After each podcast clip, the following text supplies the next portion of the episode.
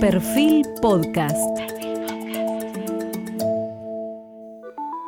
Periodismo puro. Jorge Fontevecchia en entrevista con el director del Banco Macro y presidente de River Plate, Jorge Brito. Hoy estamos con el empresario argentino clave en este momento y a la vez presidente del club de fútbol más exitoso de los últimos años, el presidente de River, Jorge Pablo Brito. Con solo 43 años le tocó conducir o co-conducir el mayor banco privado de capital nacional de la Argentina, el Banco Macro, entidad que fundó su padre, Jorge Horacio Brito, en la década de los 80 y cuya muerte se produjo inesperadamente por un accidente aéreo hace un año y nueve meses. Dentro del banco le ocupó cargo de todo tipo, comenzó como es una clásica empresa familiar de lo más bajo, desde cadete, cajero, hasta director financiero en el año 2012 a 2017. Es presidente del directorio de la firma de inversiones Macro Securities, presidente de Juramento Holding Agroganadero y director del Banco de Tucumán, del Mercado Abierto Electrónico MAE, del Macro Bank Limited y también es vicepresidente de la Asociación de Bancos Argentino ADEVA, y accionista de Geneia, una empresa enfocada a las energías renovables. Está casado, es papá de Alina, Emma y Napoleón, nombre que suponemos es en honor de Marcelo Gallardo, pero ya nos podrá contar él mismo. En la historia reciente de River, él comienza en diciembre de 2013 la mano de Rodolfo Donofrio, ganando la presidencia del club con Jorge Brito como vicepresidente primero, con la difícil tarea por entonces de reordenar un club que había descendido y devolverle todo lo que había perdido. A lo largo de ocho años lograron convertir a River en una institución con una gestión moderna, eficiente, transparente, logrando la era más gloriosa de la historia del club, con 14 títulos bajo la dirección técnica de Marcelo Gallardo. Eh, su fanatismo por el club y por eh, el propio Gallardo, pero fundamentalmente por el club millonario, lo hereda de su padre, que en su infancia lo llevaba a ver los partidos del club de sus amores y así aparece su primer ídolo, que era Ariel Ortega. De cualquier forma, este reportaje no tiene al deporte como eje, sino a la economía nacional, que ahora conduce su amigo y amigo durante muchos años de su padre Sergio Massa. Cuando se mencionan los contactos de Massa con el empresariado, se menciona a Vila Manzano, a Mindlin, pero el más relevante de todos es el de la familia Brito, tanto por el tamaño de su patrimonio familiar como la importancia que tiene el Banco Macro como la primera institución financiera de la Argentina en la economía, independientemente de otras actividades. Además, un, detalle que creo que pinta por entero la relación, la nueva y estratégica secretaria de Energía designada por Sergio Massa, había sido gerente general de una de las empresas del grupo eh, familiar. Jorge, tu padre en esta serie de reportajes que llevó más de una década, casi te diría uno por año, se definía a él mismo como banquero y peronista. Y vos que sos hincha de River igual que él, ¿te definís también como peronista? Bueno, banquero indudablemente. Eh, nací prácticamente en un banco y mi primer trabajo eh, fue un banco y, sigue siendo. Eh, me parece que en esta época tan moderna, generacionalmente ya no hablamos tanto de partidos políticos, sí. Indudablemente tengo, me gusta la política y me siento más identificado con algunos candidatos que con otros. y soy un. A ver, ¿podría decir más cercano a un pensamiento nacional y popular? Sí, eso lo podría decir. Y reconozco muchas cosas del, partido eh, peronista, el cual creo que naturalmente requieren de una readecuación. O sea, eh, un partido que trabajó con las masas, que trabajó por los, los que menos representados estaban. Eh, creo que fue un pilar importante del crecimiento de la Argentina de hace 70 años. Naturalmente creo que hoy el peronismo, como pasa en todas las instituciones, requiere de, de una modernización este, en sus pensamientos. Cerramos los partidos políticos y vayamos a cosas más profundas de la ideología. Vos te definís eh, en River, si no entiendo mal, como eh, el partido llama Filosofía River. Así es. ¿Cómo podrías eh, explicar tu propia visión de la vida desde un punto de vista más allá de lo partidario? ¿Cuál es tu mirada de la economía, de la cultura? Yo me acuerdo una definición clásica del New York Times, que era de derecha en lo económico, de centro en lo político y de izquierda en lo cultural. ¿Qué es la definición que tiene la socialdemocracia en Europa? Por ejemplo, ¿te sentirías representado con esa definición? Sí, totalmente. Yo soy un, fanático del, pragmatismo y de qué es lo que necesitan en determinados momentos las instituciones. O sea, creo que hay cuestiones que pueden estar bien en una determinada institución, en un determinado momento, pero eso requiere que sea un movimiento este, en el tiempo. O sea, eh, eh, por ejemplo, ahora está de moda, la palabra el ajuste fiscal. Bueno, el ajuste fiscal, eh, en este sentido, en este país, debe ocurrir por obligación, no por elección. Porque en definitiva, cuando uno gasta más de lo que le ingresa, si uno no tiene financiamiento externo, lo único que tiene para, para discutir es emitir y seguir gastando o ir por el camino de la corrección. Digo, esas son cuestiones que tal vez en otro país del mundo, en periodo de pandemia, uno podría decir, bueno, vamos a emitir de más porque hay un proceso de rescisión, porque la inflación que tenemos es del 3% y porque queremos llevarla al 7%. Hablo en términos anuales. Pero creo que hay discusiones que, que, se tienen que empezar a votar en este país, pues ya no hay más margen para eso. En una entrevista en enero de 2020 eh, que dio tu padre para Diario Perfil, creo que fue la última. Era optimista respecto del frente de todo, decía que Alberto no iba a tener a Cristina en contra para que le vaya mal. Eh, ¿Qué pensás que pasó con esa relación entre Alberto eh, y Cristina, que finalmente no fue lo que no solamente tu padre, sino mucha gente no esperaba? Yo no creo, primero el gobierno no terminó, naturalmente en estos dos años y medio que lleva, naturalmente las cosas no, ha ido, no han ido bien para, para el país. Una pandemia en el medio, eh, a mi entender, poca, poca capacidad de reacción para los cambios de los contextos macroeconómicos eh, y serios eh, problemas políticos dentro de su frente y hacia afuera. Pero tampoco creo que Cristina desee que Alberto le vaya mal. De ninguna manera pienso eso eh, porque no le conviene a nadie, no le conviene a su partido político, no le, conviene a ella, a ella misma. Sí creo que ante determinadas acciones del gobierno, ella ha impedido que determinadas cosas ocurrieran porque a su entender eran incorrectas. Y eso fue generando una inacción dentro del Poder Ejecutivo en el cual muchas medidas que había que tomar o que ellos creían que debían tomar, no terminaban tomándola por miedo a que ella las bloquee. Y eso es lo que hace unos minutos hablamos de la inacción que ha, que ha sabido tener este gobierno en estos dos años y medio. Ahora había una entrevista tuya en 2021 con Iván Zagroski en su blog Cenital, vos decías, te leo textualmente, la parte más compleja de la pandemia ya pasó y ahora podríamos empezar a ver los beneficios económicos de la salida. ¿Se puede echar eh, toda la culpa a la guerra en Ucrania de que no los vimos esos beneficios? Yo creo que los beneficios eh, macroeconómicos de la, de la, pandemia, aún con la guerra, eh, existen. Lo que pasa que el, post-pandemia y la guerra, inclusive la guerra, esto es muy triste decirlo, pero inclusive la guerra le podría haber traído beneficios este, a la Argentina, que tienen que ver con lo, la exportación básicamente de commodities eh, agropecuarios. Pero eso también traía aparejado un incremento en los precios de la energía, fundamentalmente, que es, una variable de importación muy importante en la Argentina y que nosotros no nos hemos movido en los tiempos eh, carreguería. Concretamente lo que se demoró el gasoducto, eh, concretamente lo que hemos demorado en hacer un ajuste de, tarifas, eh, increíblemente discutíamos algo, mientras que en los países más ricos del mundo, personas con un poder adquisitivo 10 veces superior al nuestro, este, gastan un tercio de los kilowatts que gastamos los argentinos. Entonces, es difícil cuando uno va a pedirle plata al mundo porque le explicamos que en este país hay pobreza, ellos te responden que el consumo de energía en Argentina es dos o tres veces superior a los países más altos del mundo y eso está financiado con déficit fiscal. Acabas de decir que algunos beneficios se ven.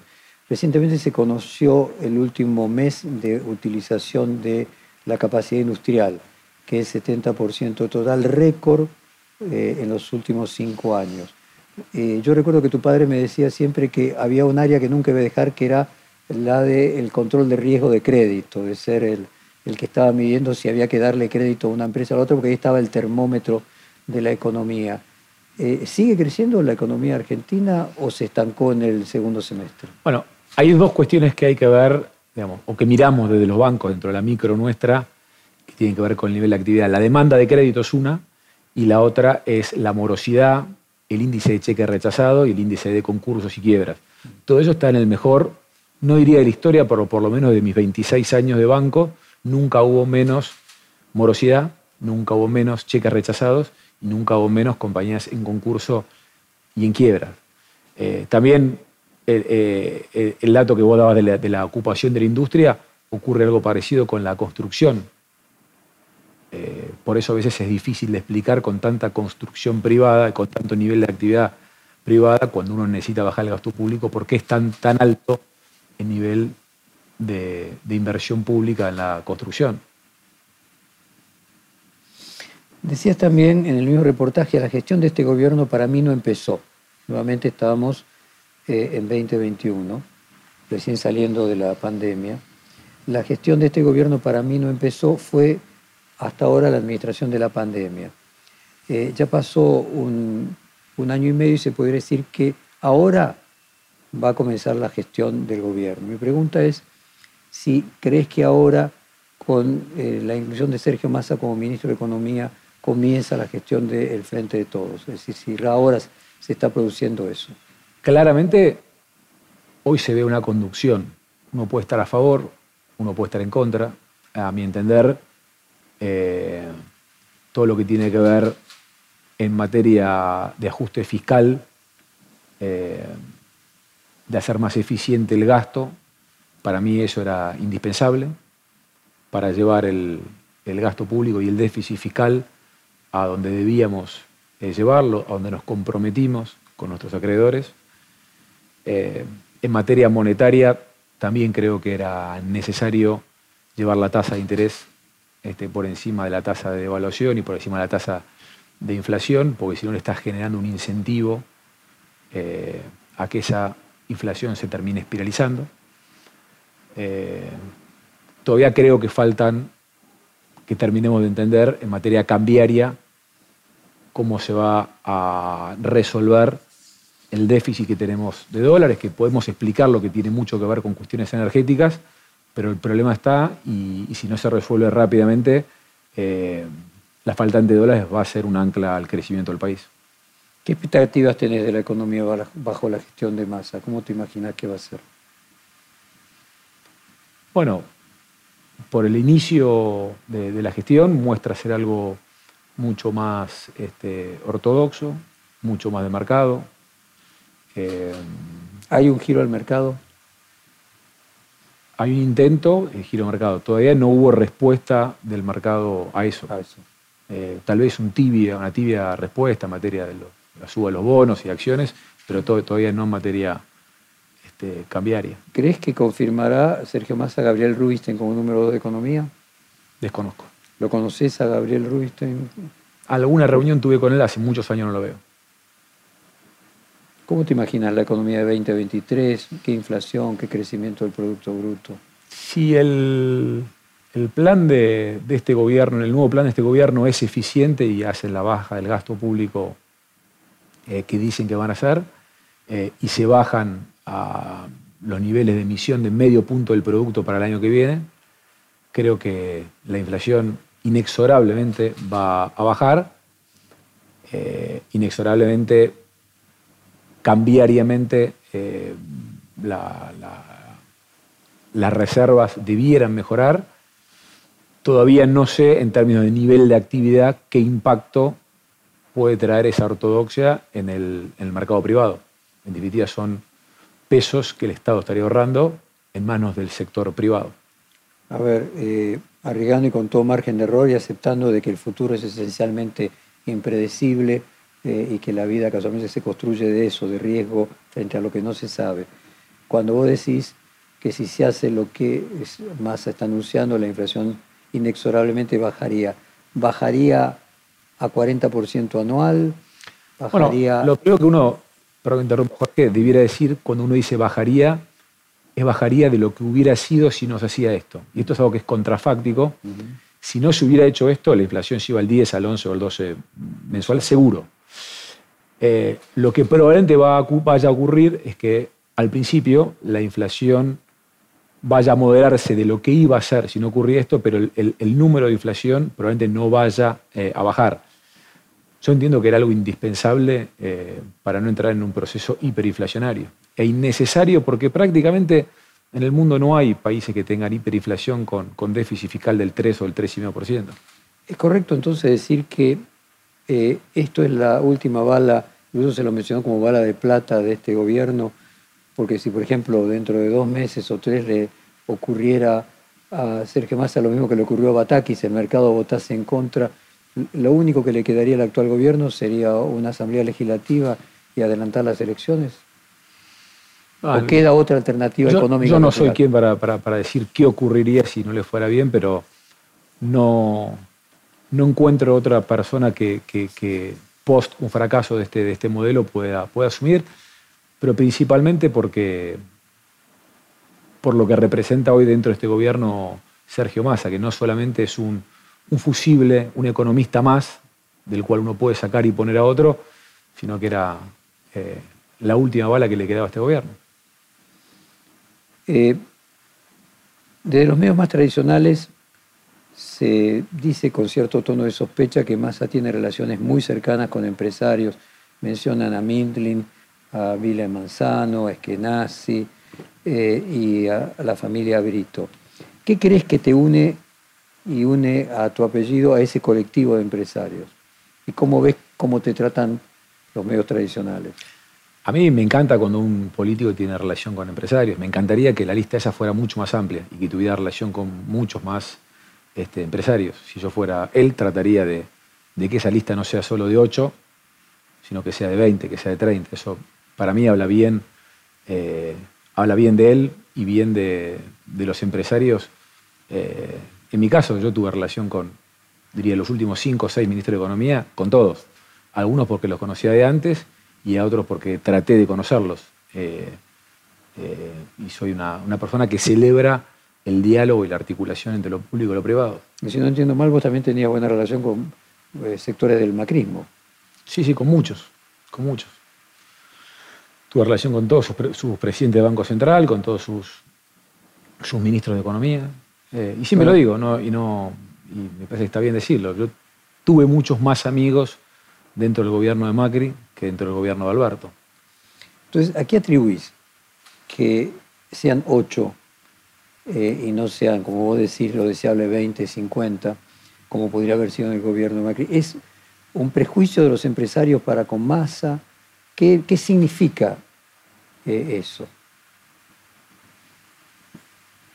Indudablemente hay algo en los empresarios y en los políticos en la cual eh, estamos cada vez más divididos políticamente y como que hay medios catalogados como kirchneristas, medios catalogados como macristas, hay muy pocos medios que se lo ven en el medio.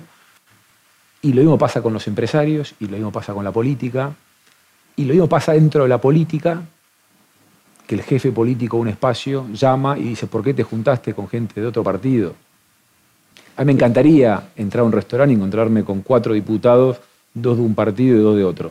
Me parecería espectacular. En ese sentido vos te colocás en el medio, así como decías ahí, medios que están en un sector y en otro de la grieta y hay muy pocos que están en el medio vos en el sector empresario también te colocás en esa avenida del medio y que eso es la que generó la relación con Massa?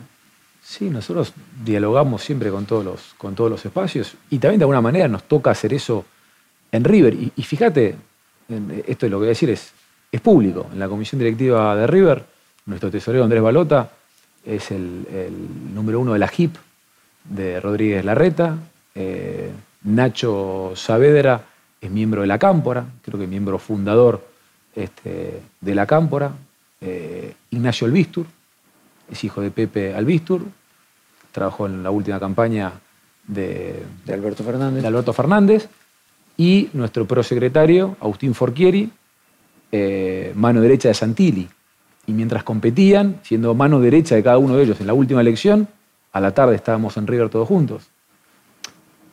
Y no, como dicen, careteando una situación. Hay un excelente vínculo entre todos, entre todos nosotros. Porque eso que se logra, que evidentemente debe ser la magia del fútbol, que hay algo de la pasión eh, que genera una inhibición antigrieta. ¿Por qué eso que se logra en el fútbol vos crees que no se puede lograr luego en el mundo empresario? Yo creo que hay muchas cuestiones. Todavía hay una cuestión generacional.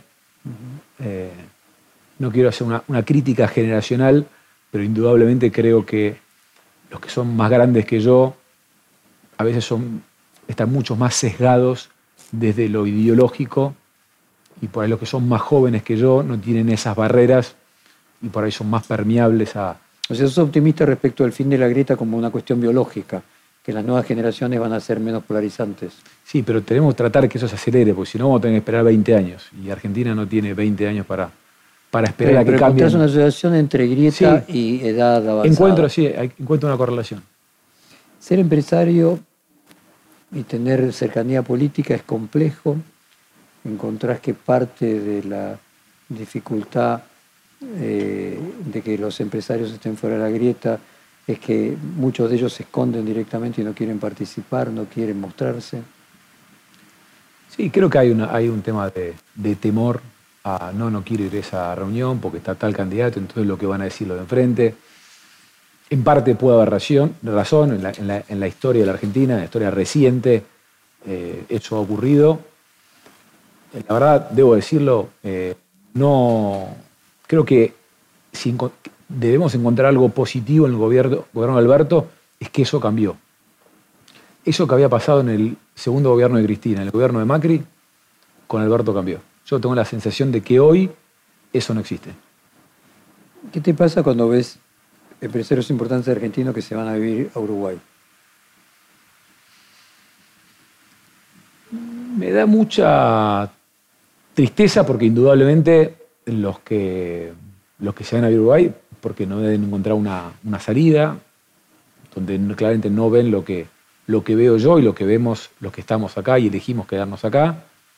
Podemos estar equivocados. Eh, es un país en el cual amo, disfruto, disfruto mucho este país, me parece un país hermoso. Eh, pero verdaderamente me quedo como empresario porque le veo una salida, porque veo que Argentina, eh, más allá de los, de los últimos, por lo menos tres gobiernos muy malos que hemos tenido, creo que el contexto macroeconómico eh, le es favorable y Argentina va a salir adelante. Va a salir adelante por vaca muerta, va a salir adelante por el agro, va a salir adelante por el litio, va a salir adelante por las energías renovables, va a salir adelante por el hidrógeno.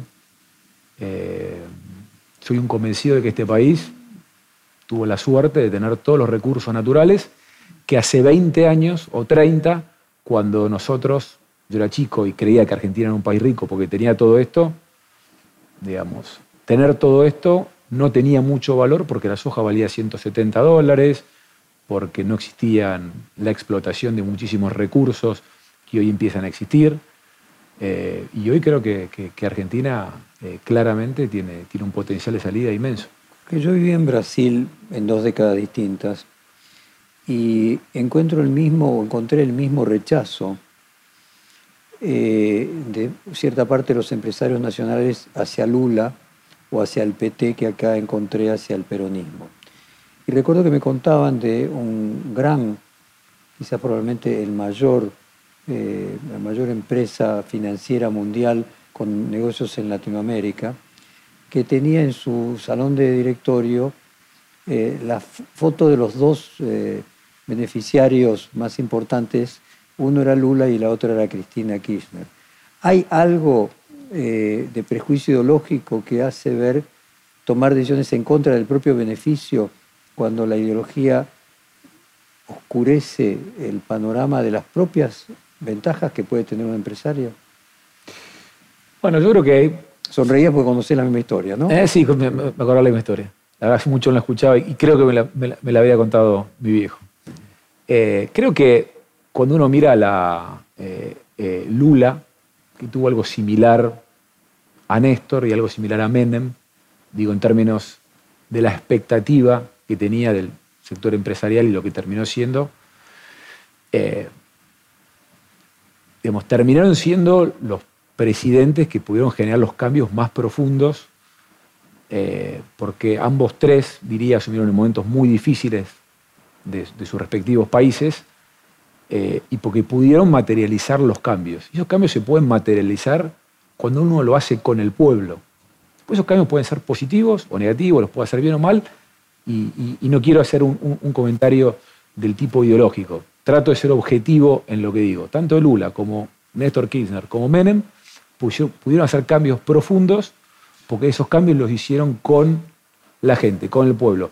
Después hubieron muchos otros presidentes que intentaron generar cambios profundos sin el pueblo. Se encontraron con paredes que no pudieron perforar. A ver, permitime hacer una conjetura plausible de esto que yo denomino, eh, o que creo que puede ser el elemento de cohesión en este grupo de empresarios que no mira al peronismo eh, con, prejuicio, en el que eh, está tu familia, está Milin, está Eskenazi, puede estar eh, Vila Manzano y podríamos seguir en la línea, podría estar Unequian.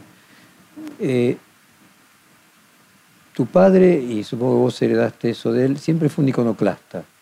Él no apreciaba especialmente ser miembro de instituciones tradicionales como AEA, como IDEA tenía un espíritu transgresor, más parecido a un fundador, a, un entrepreneur, que le permitió que de una pequeña financiera construir la institución financiera más grande de la Argentina. ¿Crees que esa condición, esa actitud iconoclasta fue al mismo tiempo lo que le acercó a una persona como Sergio Massa, que quien, de quien el establishment tradicional más desconfiaba y tenía prejuicios? O sea que tu viejo no tenía prejuicios y no sé si vos no heredaste eso de él. Sí, claramente no era un tipo con prejuicios, no era un tipo que nunca le importó con quién se juntaba, decirle, no, venía a mi casa, no vamos a un restaurante porque no nos ve, nunca le importó, verdaderamente nunca le importó lo que pensaba la gente.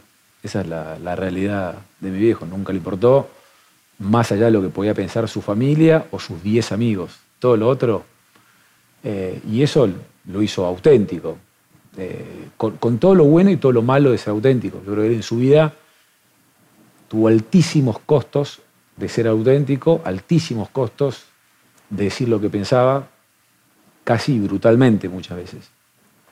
Eh, eh, ¿Lo persiguió Macri? Yo no, te lo puedo este, asegurar.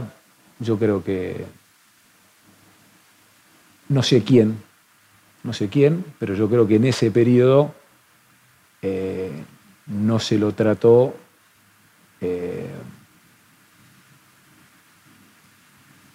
como se lo debiera tratar. No fue una causa más de la justicia. Sergio Massa, ¿era como una especie de hijo, era una especie de pater seráfico de Massa cuando comenzó? era un pollo de él, él lo criaba. El, vínculo, el vínculo era... Paternal era paternal, o sea, con todo lo bueno y lo malo que tienen esos vínculos paternales, de, mucha... era más lo que lo retaba o lo que lo... Eh, y era un vínculo muy, con, mucho, con mucho cariño entre ellos. Y eso que llegaba tarde, por ejemplo, y que lo retaba porque siempre llegaba tarde. Sí, sí. eso lo hacía Pero nunca lo pudo corregir con eso. Ahora no, ahora llega puntual. Ahora llega puntual. También en ADEVA, la Asociación de Bancos Nacionales, tenés una responsabilidad muy grande y la tuviste más grande aún. Ahora, ¿qué responsabilidad a tu juicio tiene la decadencia argentina? Argentina cumple en 2024 50 años ininterrumpido de neodecadencia. 1974 fue el último año que Argentina mostraba eh, números comparables con Producto Bruto Per cápita, Australia, Canadá, 4% de pobres. ¿Qué, responsabilidad asignás vos a lo que llama financiarización de la economía de la Argentina? Fenómeno que sucedió también en otros países. ¿Cuán responsable es la supremacía de lo financiero sobre lo económico de la neodecadencia argentina? Bueno, porque yo creo que hay factores, un factor en común de gobiernos radicales, peronistas, gobiernos militares, que trazó todo. Tiene que ver con la, perdón, excepto los 10 años de convertibilidad, tiene que ver con la inflación basada en factores monetarios y de imprudencia fiscal. Y eso es lo que nos diferencia de los países desarrollados y subdesarrollados del mundo. O sea, son problemas que ya, es una discusión que ya no existe en el mundo. No existe en Bolivia, no existe en Paraguay, no existe en Alemania. O sea, la inflación como fenómeno de aumento de precios de los commodities puede estar ocurriendo ahora y, tiene que ver con cuestiones eh, macro. Pero que países discutan el gasto es el gasto y después vemos cómo lo financiamos, eso no existe en el mundo. Por eso yo creo que eh, en Argentina se requiere un, un cambio mucho más profundo en su sistema político, en el funcionamiento del Banco Central. El Banco Central, a mi entender, no puede seguir siendo eh, una agencia del Poder Ejecutivo, en el cual, porque siempre que tenga que analizar un político entre bajar gasto o emitir más, es emitir más, porque el costo de emitir más es de mediano y largo plazo. Entonces, siempre, y fíjate que siempre estos procesos se aceleran en los últimos años de gobierno, pasó siempre, porque ya lo que estás emitiendo es un problema inflacionario del próximo gobierno. Entonces digo, yo creo que eso son las cosas que los empresarios algún día, y más allá de la vocación política que tengamos, somos lo que tenemos que, y el pueblo, la sociedad, de exigirle a, la política un cambio profundo en eso y que determinadas cuestiones, sea quien sea el gobierno, no se puedan hacer más. ¿Qué rol tienen los empresarios en esta neodecadencia de la Argentina de 50 años? Y yo creo que tenemos una responsabilidad, una responsabilidad importante, porque en definitiva lo que ocurre en la política no deja de ser ajeno eh, a nosotros, eh, porque lo decíamos anteriormente, eh, muchas veces por miedo o por lo que fuera, nunca obstaculizamos atropellos de la política, porque también por miedo muchas veces cuando hay una cámara o cuando hay terceros no nos animamos a decir cosas que en privado le decimos a nuestros amigos o a nuestros hijos. No tiene mucho valor decírselo a nuestros amigos o a nuestros hijos. Entonces yo creo que ahí este país requiere de mucho más compromiso de los empresarios, de la sociedad, pero fundamentalmente de los empresarios. Esta semana se llevó a cabo la marcha de la CGT. Allí Pablo Moyano parte del triunvirato que lidera la CGT, dijo en la conferencia de prensa, te leo textualmente, esta puede ser la primera marcha que realicemos porque si siguen sacándole el plato de comida a los argentinos, vamos a seguir movilizando. ¿Cómo ves también la responsabilidad de los sindicatos en estos últimos 50 años de neodecadencia argentina? ¿Fueron parte del problema, parte de la solución? Yo creo que en algún momento de la Argentina fueron fundamentales, porque claramente el empresariado eh, no, funcionaba la libertad de mercado, no funcionaban los derechos básicos esenciales de los trabajadores eh, y afortunadamente eh, surgieron los sindicatos porque vinieron para ordenar eso, que era, veníamos de la esclavitud, era algo que marginaba la, la esclavitud.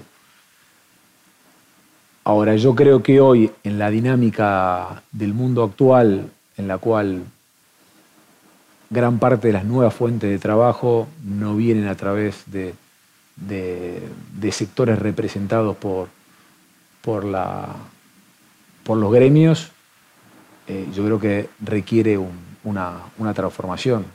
Eh, cuando uno que fueron parte de la solución y ahora pueden ser parte del problema. Y se tienen que adaptar, indudablemente. Ya los tiempos de trabajo son otros, el, lugar donde uno trabaja ya no es tan importante. Eh, la competencia de productos alternativos eh, nos pasa en los bancos. Digamos. Vos competís contra una fintech que desarrolla esto en otro país del mundo y, toma y presta plata, eh, más allá de la, complejidad y de los riesgos que tiene para un sistema esto, esto ocurre y, requiere que tratar de nivelar la cancha para que la competencia sea más justa y para que, esas, e, e, esas, nuevas industrias no terminen quedándose con, los mejores eh, trabajadores y sea todo más equitativo. Porque sos presidente de juramento de la mayor empresa agrícola del NOA, eh, una compañía fundada también por tu padre, pero hace 30 años. Eh, ¿Cómo ves la relación entre el gobierno y el agro y cómo imaginas que puede ser en el futuro con este o el gobierno que lo suceda?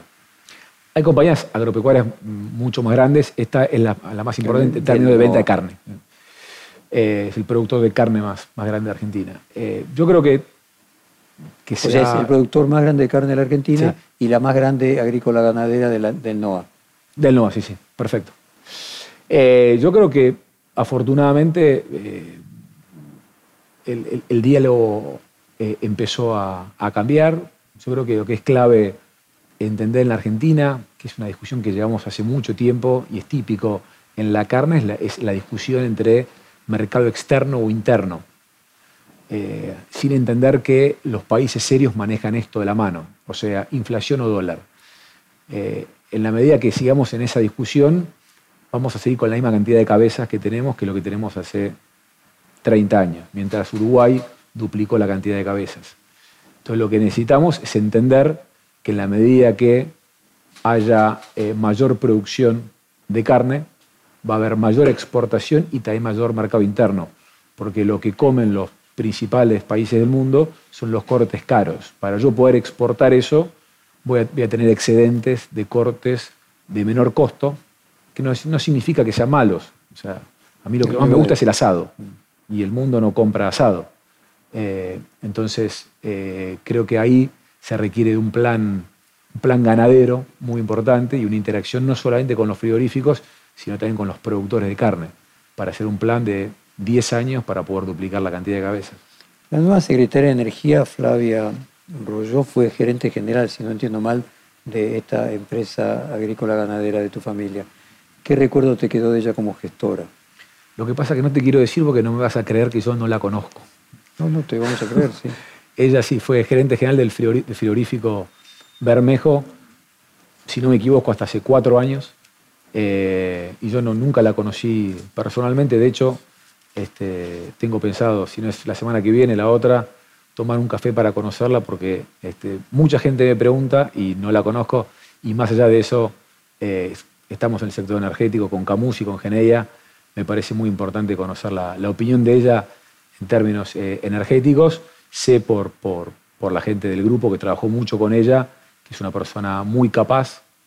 Eh, trabajó en el, gobierno de Gustavo Sáenz en, en, Salta eh, como, como ministra de, de, Minería, desarrolló toda la minería en Salta y bueno, ahora llegó al cargo de secretaria de Energía, pero no, no, no tengo la suerte de conocerla. Identificamos la idea de que fuiste vos el que se la recomendó a Massa. También, bueno, mencionaste el tema de Geneia, sos accionista de la compañía que lidera la generación de energía renovable, Geneia. ¿Cómo, ¿Cómo imaginas que va a impactar en el futuro las energías renovables? ¿Lo comparás con lo que puede ser el litio, lo que puede ser el complejo agroexportador o la minería tradicional?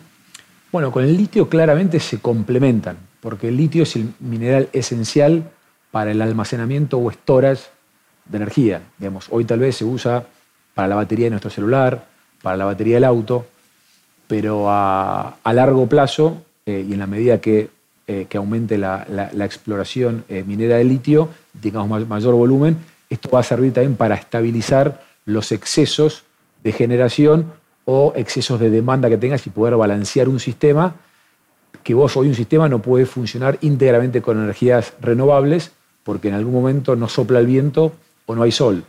Esa intermitencia hoy debe neutralizarse o nivelarse eh, con energía térmica, con energía fósil. Y eso es lo que creemos que el mundo va a terminar de acá a 40, 50 años, eh, y, el almacenamiento o storage de energía a través del litio es algo que complementa totalmente dentro de una matriz energética. Mencionaste en otro reportaje que era una buena noticia que Facundo Manes se involucre en la política viniendo del sector privado. Eh, otras figuras así que vinieron a la política y emergieron rápidamente es mi ley. Vos hablabas hace un rato de una necesidad de una mayor independencia del Banco Central. ¿Qué opinión te merecen las ideas de mi ley? Me parece un poco extremo. Eh, eh, me cuesta imaginarme un país que funcione sin un banco central. yo personalmente no creo eh, en la desaparición del Estado. Sí puedo coincidir con él parcialmente. este Estado tan grande nos cuesta muy caro y hace a las ineficiencias. Eso debe achicarse. Eh, ahora, la verdad que creo que los, extremos casi nunca son positivos, en ningún orden. Déjame entrar en el tema del legado paterno. ¿Cómo elaboras el duelo de tu viejo hoy? ¿Qué estado está ese duelo? No hay día, no hay hora, no hay momento que no, que no piense en él. Cada persona que veo, me acuerdo de él, cada cosa que hago, me acuerdo de él. Eh, no tuve tal vez el tiempo para hacer el duelo que otro tiene. Eh, esto fue un viernes a las 3 y cuarto de la tarde. Afortunadamente ese lunes fue feriado, el martes a las 8 de la mañana estábamos los seis hermanos reunidos en la sala de, directorio del banco. Y a veces la vida te, pone a prueba esas cosas y, y te da una explicación de muchas cosas que yo no entendía de mi viejo de chico. Mi viejo perdió a su padre a los 12 años. Y cuando yo tenía 12 o 13 años, él me decía, ves, esta media, acá está la caja, la caja de seguridad, si pasa algo, acá está la plata. Él se crió de muy joven pensando que él algo le iba a pasar. Y el día que yo cumplí, el día que terminé el colegio, tenía 17 años, con cuatro materias previas a marzo, me dijo, mañana tenés que empezar a trabajar. Yo le dije que no tenía en mis planes trabajar con él, que pensaba un año sabático, y me dijo, haz el bolso y andate. Y si no, venía a trabajar mañana conmigo. Y al día siguiente estuve trabajando con él, caminé con él, me enseñó todo lo que me podía enseñar. Eh, y muchas cosas que yo en aquel momento me parecía muy duro, hoy lo entiendo. Y si él no hubiera tenido tal vez una actitud así conmigo, la cuestión hubiera sido, hubiera sido distinta y, bueno, y cuando llegó ese momento, digamos, uno tiene dos caminos, pensar la carga de lo que me dejó o disfrutar lo lindo de lo que me dejó, con todo lo que me enseñó, con todo lo que nos enseñó a los seis hermanos, con las empresas que él hizo. Y, el mejor legado es que yo lo siento así, es lo mejor para hacer bien un trabajo es hacerlo contento. Y para eso tenés que disfrutar del trabajo igual o más que todo el resto. Freud decía que es un texto clásico de duelo y melancolía que un duelo bien hecho requería tres años. O sea, vos estás por la mitad. No sé si es que te faltó tiempo porque tenés poco tiempo, sino que te falta todavía recorrer la, otra mitad, te lo digo como consuelo. Por ahí uno tiene el preconcepto del duelo. Eh, por ahí yo me refería mal a tuve poco tiempo para llorarlo. No tuve mucho tiempo para llorarlo. El duelo lo sigo haciendo y, creo que lo haré toda mi vida. O es que en un reportaje, creo que el primero o el segundo que le hice a tu viejo, le pregunté por qué no había mandado a sus hijos a estudiar al exterior. Y él me dijo, porque lo que le enseñan en los países desarrollados no sirve en la Argentina. Historia que yo he contado muchas veces, eh, pero ahora por primera vez me parece entender por qué. Es decir, él no podía, desde su perspectiva, darse el lujo de que se vayan cuatro o seis años al exterior porque suponía que a lo mejor le podía pasar lo de su papá y si estaban en el exterior no iban a poder ponerse al frente de lo que él dejaba.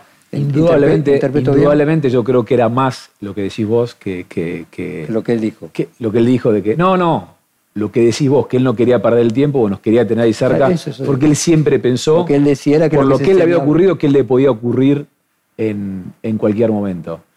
Y algo creo que tenía que ver con que también pensaba de que, y yo en, en parte pienso también de que muchísimo de lo que te enseñan en el mundo lamentablemente no es aplicable a la Argentina, pero yo le recomendaría a mi hijo que estudiara afuera porque aspiro que Argentina un día va a ser más parecido al mundo que la Argentina que conoció mi viejo. ¿Quién ocupa la oficina que tu hijo tenía? Es una oficina muy grande, eh, tiene un escritorio y después se todo un living. El escritorio todavía no me animé a, a sentarme ahí, pero el living lo uso diariamente yo y me armé una oficina al lado donde él tenía una sala de reuniones. Yo recuerdo que él no quería mudarse allí. Me decía a mí que quería seguir en esa, eh, ese edificio viejo de la calle Sarmiento. Eh, sí, porque él, ese edificio lo compran eh, próximo, cuando era todavía financiera, estaban por comprar la financiera macro eh, compran ese edificio el año, diría año 87, 88, eh, y él había, se había hecho todo ahí. Y muchas veces tuvo la oportunidad de mudarse, y si bien decía que no era caballero, como casi todas las personas que hablan mucho que no son caballeros, es porque son caballeros. O sea, le traía suerte, lo tenía caracterizado con el éxito. quizás tenía razón. Y yo como tampoco soy caballero, el escritorio que él tenía, el que usó hasta un año antes de su muerte, el que tenía el viejo edificio, me lo llevé a River. ¿Qué pasó con sus secretarias? Trabajan todos con nosotros. Fabi, el, chofer, está, está, acá abajo, me trajo recién. Y Liana trabaja un poco con, con, mi madre y un poco conmigo. Y todos siguen trabajando en el grupo. ¿Heredaste vos la relación con Salta que él tenía? Bueno, yo ya había vivido, yo viví en Salta tres años, eh, de los 19 hasta los 22 años, con lo cual eh, ya me unía un, vínculo con... ¿Eso tenía que ver con la compra del Banco de Salta y te mandó a trabajar allá o por qué vivía así? Sí, él, e, ese, fue, un mito en realidad que me mandó a trabajar. La, realidad fue que eh, yo trabajaba en la mesa de dinero Banco Macro ya hacía tres años, en el año 99, y un día vino el gerente de recursos humanos a, ahí a la mesa de dinero, que era un poco el centro neurálgico de del banco en Buenos Aires y dijo, muchachos, ya escuché que vinieron a pedir aumento de sueldo, sepan, y esto es una orden de Jorge, nadie en Buenos Aires va a tener un aumento de sueldo, el que quiera crecer profesionalmente, el futuro del banco está en el interior. En sí que solo tienen para elegir Salta, Jujuy o Misiones. Se fue, y yo fui al día siguiente a verlo, y dije, mira, estuve pensando, me gustaría me viera a Salta. El tipo me mira y me dice, eh, ¿hablaste con tu viejo? Digo, no, no, yo no, creo tener nada que hablar con él. Y me dijo, te pido por favor, no me comprometas, habla con él y mañana hablamos. Y esa noche le dije a mi viejo... ¿Qué edad tenías? 19 años. 19 años. O sea que sos un empirista, porque no tuviste seguir estudiando de manera sistemática o no, no, no, el estudio no... Me costó siempre mucho el estudio. Eh, en el colegio... Sin embargo, tu lenguaje transmite lectura y un orden sintáctico sí, leo, leo, leo, pero no, a la facultad prácticamente no fui. Fui dos cuatrimestres, de diez materias aprobé una. ¿En? La UCES. ¿Y en qué carrera? Administración de empresas. Y en el colegio no, creo que no dejé. Sé que en Estados Unidos hay, eh, en las famosas listas de Forbes, eh, hay una tendencia a decir que entre las personas más exitosas están lo que ellos llaman los dropouts de las universidades, los que abandonaron la universidad, porque empezaron a trabajar antes que los otros. Entonces en las nuevas empresas las fundaron dos o tres antes, dos o tres años antes que los otros, hicieron una gran diferencia. ¿Vos querés que tu hijo vaya a la universidad, termine la universidad y después vaya a trabajar? Me, me, parece que es importante estudiar, ¿no? no lo veo indispensable. Yo también tenía problemas de dislexia, algo que se hablaba poco en, aquel momento. Eh, me costaba mucho la, comprensión, la lectura. Eh, obviamente, imagínate a mi padre cuando le dije, hablaron de eso, dijo, este es un vago, eso no existe, que esa enfermedad no. Eh, y bueno, verdaderamente es una, complicación la, dislexia, pero para nada te, te dificulta ni te impide puede ser una formación reactiva que te permitió desarrollar otras capacidades. Eh, ¿Tenés aversión a viajar en avión, en helicóptero después del accidente de tu viejo? Soy piloto de avión, de helicóptero, y eh, creo que no pasó una semana del accidente de, mi viejo que yo volviera a volar avión y helicóptero. Los accidentes son accidentes y no, no, no deben generarnos temores. También hice lo mismo con, con mis hijos porque para ellos sí era un tema y bueno, al, poco tiempo tuvimos un viaje en avión y al poco tiempo un viaje en helicóptero para...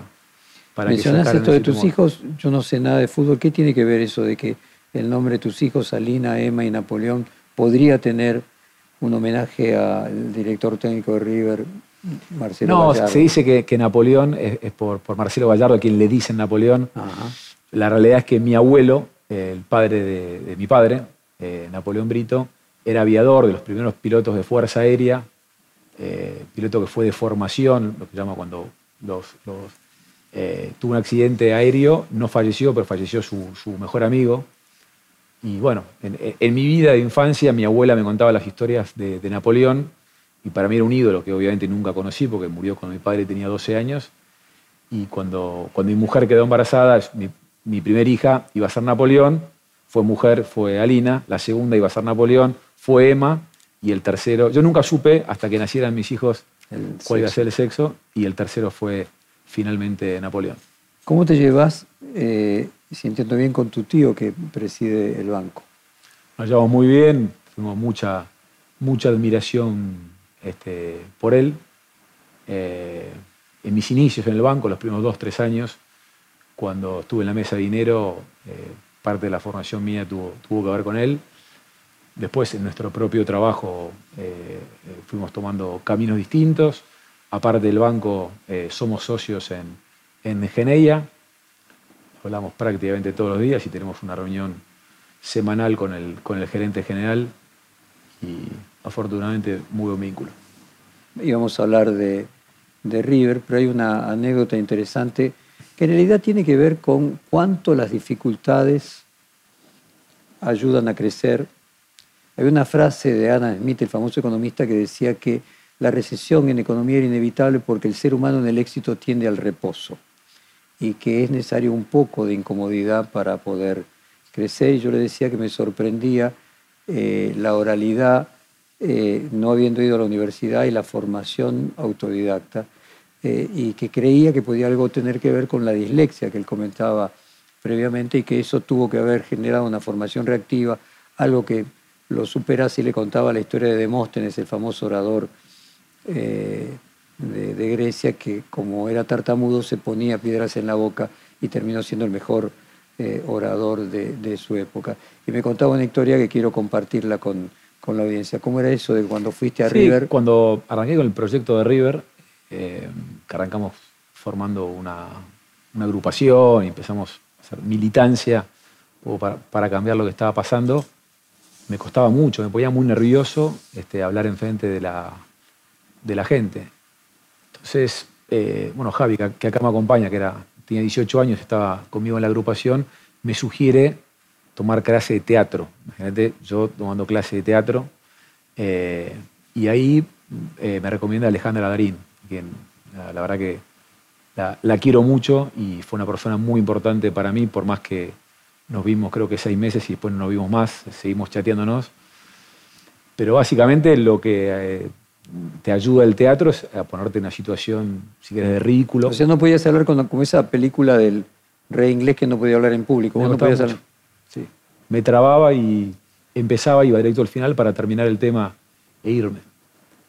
Eh, y bueno, para mejorar un poco la, pronunciación y ponía un lápiz en la lengua y de esa manera, eh, cuando te lo sacabas, eh, era, todo era todo muy fácil. Eh, después de por un rato largo, hablar 20 minutos media con lápiz. Interesante con un rabino de un matrimonio que le contaba que se llevaba muy mal y le iba a pedir consejo al rabino, entonces el rabino le pide que eh, haga venir a vivir con ellos a los suegros. Eh, no entienden por qué, pero hacen venir a los suegros y que vuelvan. Le pregunta cómo le va y el matrimonio dice que le va cada vez peor, porque ahora encima tienen a los suegros y cada vez es más difícil la vida.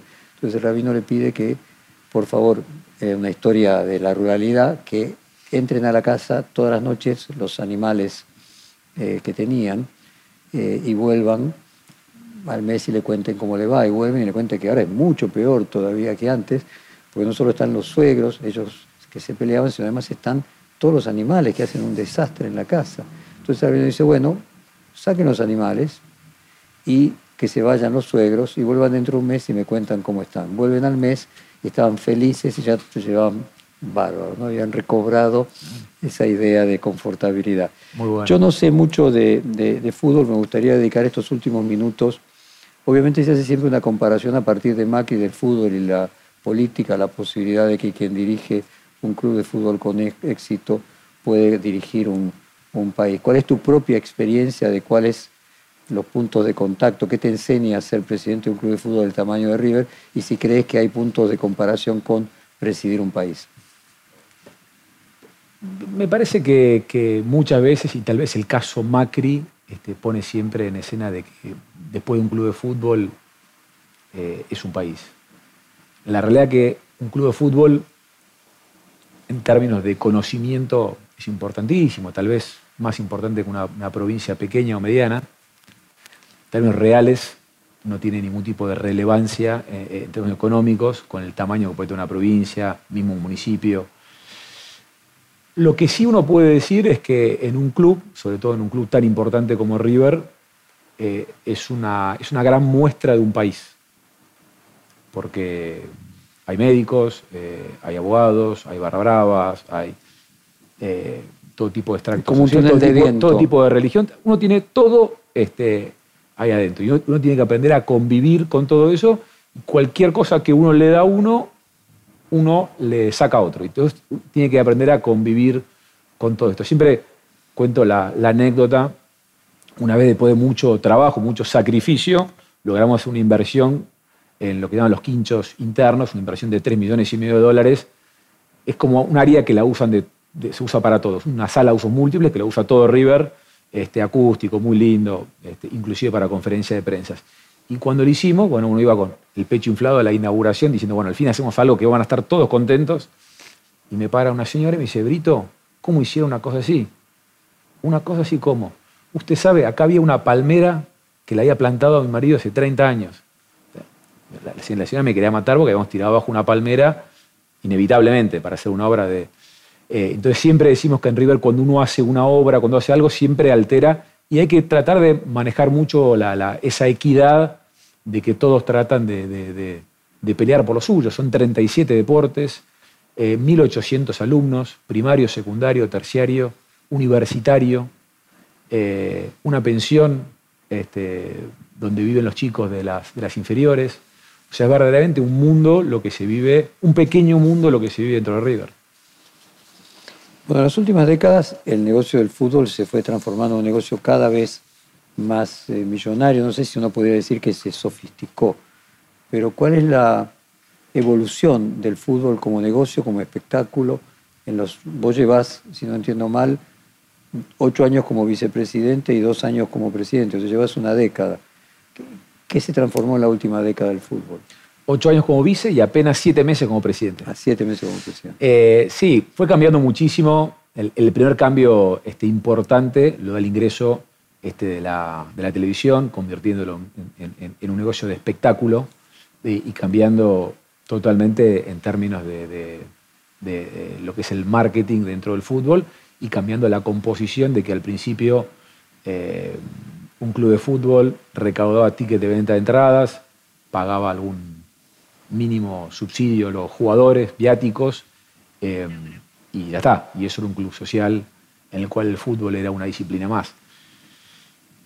Con el ingreso a la televisión, los ingresos de publicidad se fueron a las nubes, se empezó a exportar el producto fútbol hacia el mundo, empezaron a ingresar sponsors de afuera, empezó a haber más competencia este, por los jugadores más valiosos, empezó a haber también muchísimo más inversión en lo que es la cantera o las inferiores de un club, empezó a haber más profesionalismo dentro de los jugadores y todo eso te requiere inexorablemente también una profesionalización en el management, porque si vos no tenés los mejores profesionales para conseguir los mejores sponsors, estás dejando plata en el camino que después, en definitiva, te va a dificultar la contratación de nuevos futbolistas, de poder retener los futbolistas actuales, con lo cual esa competencia que se ve en el campo de juego, hoy la tenés en todos los ámbitos de la institución y que termina mostrándose en el campo de juego.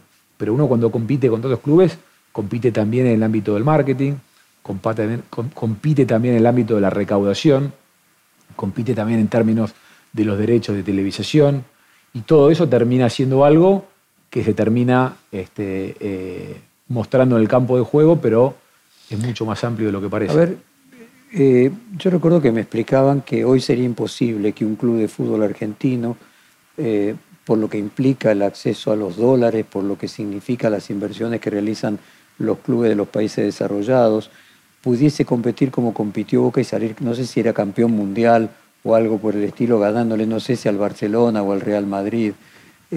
¿Hay algo de cierto en eso? Si hoy un club argentino, River o, Boca, podría ganarle al Barcelona o al Paris Saint Germain eh, y hace 10 o 15 años todavía era posible? Pareciera difícil. Eh, digamos, el fútbol es fútbol. o más difícil que comparado con hace 15 años. Mucho más difícil. Mucho más difícil porque el diferencial presupuestario es mucho mayor. Eh, antes se iban de Argentina algunos pocos jugadores. La, muestra más fácil es uno miraba la selección argentina y encontraba cuatro o cinco jugadores que jugaban en el exterior y los otros 18 del plantel jugaban en Argentina. Hoy, si encontrás dos o tres que juegan en Argentina es mucho, todo el resto juega en el exterior. Eh, entonces demuestra que el poderío económico de los principales países del mundo eh, se llevaron a los... O sea, ¿hay una metáfora de la decadencia argentina en eso?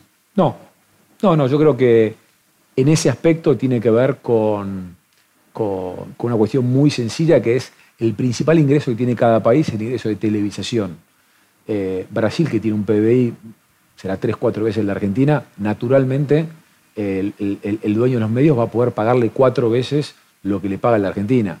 Y así lo mismo en los principales.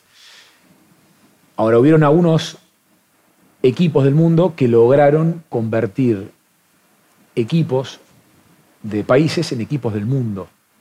Y eso es lo que la, comunicación, la televisión hace 30 años y hoy las redes sociales hacen que un chico de Argentina hoy te diga soy hincha de River y de Barcelona.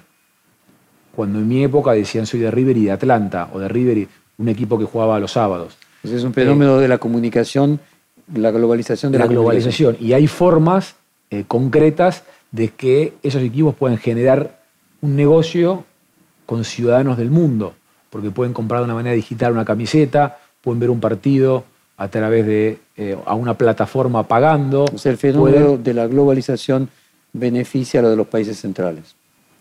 Jorge, eh, ¿Qué es Gallardo? ¿Por qué River tiene tantos títulos? ¿Cómo se podría explicar para gente que no sabe de fútbol?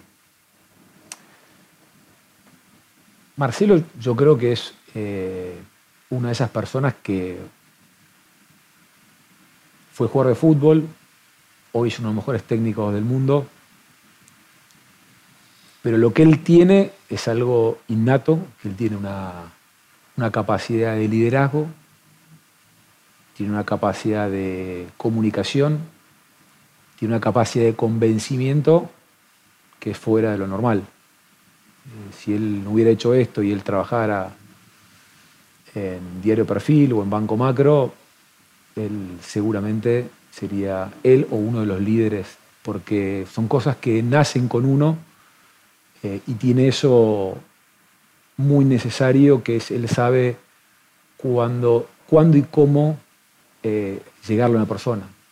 Si a uno hay que llegarle con más dureza, si a uno hay que llegarle con ternura, y esas son cosas de las que no te enseña ni la facultad, ni la calle, ni eh, tiene un liderazgo particular. Llegamos al final del reportaje y me gustaría que usara los últimos minutos para el mensaje que vos quieras dejarle a los otros actores económicos, a los empresarios, eh, si vos querés a los sindicalistas, eh, el mensaje de un empresario importante argentino al resto?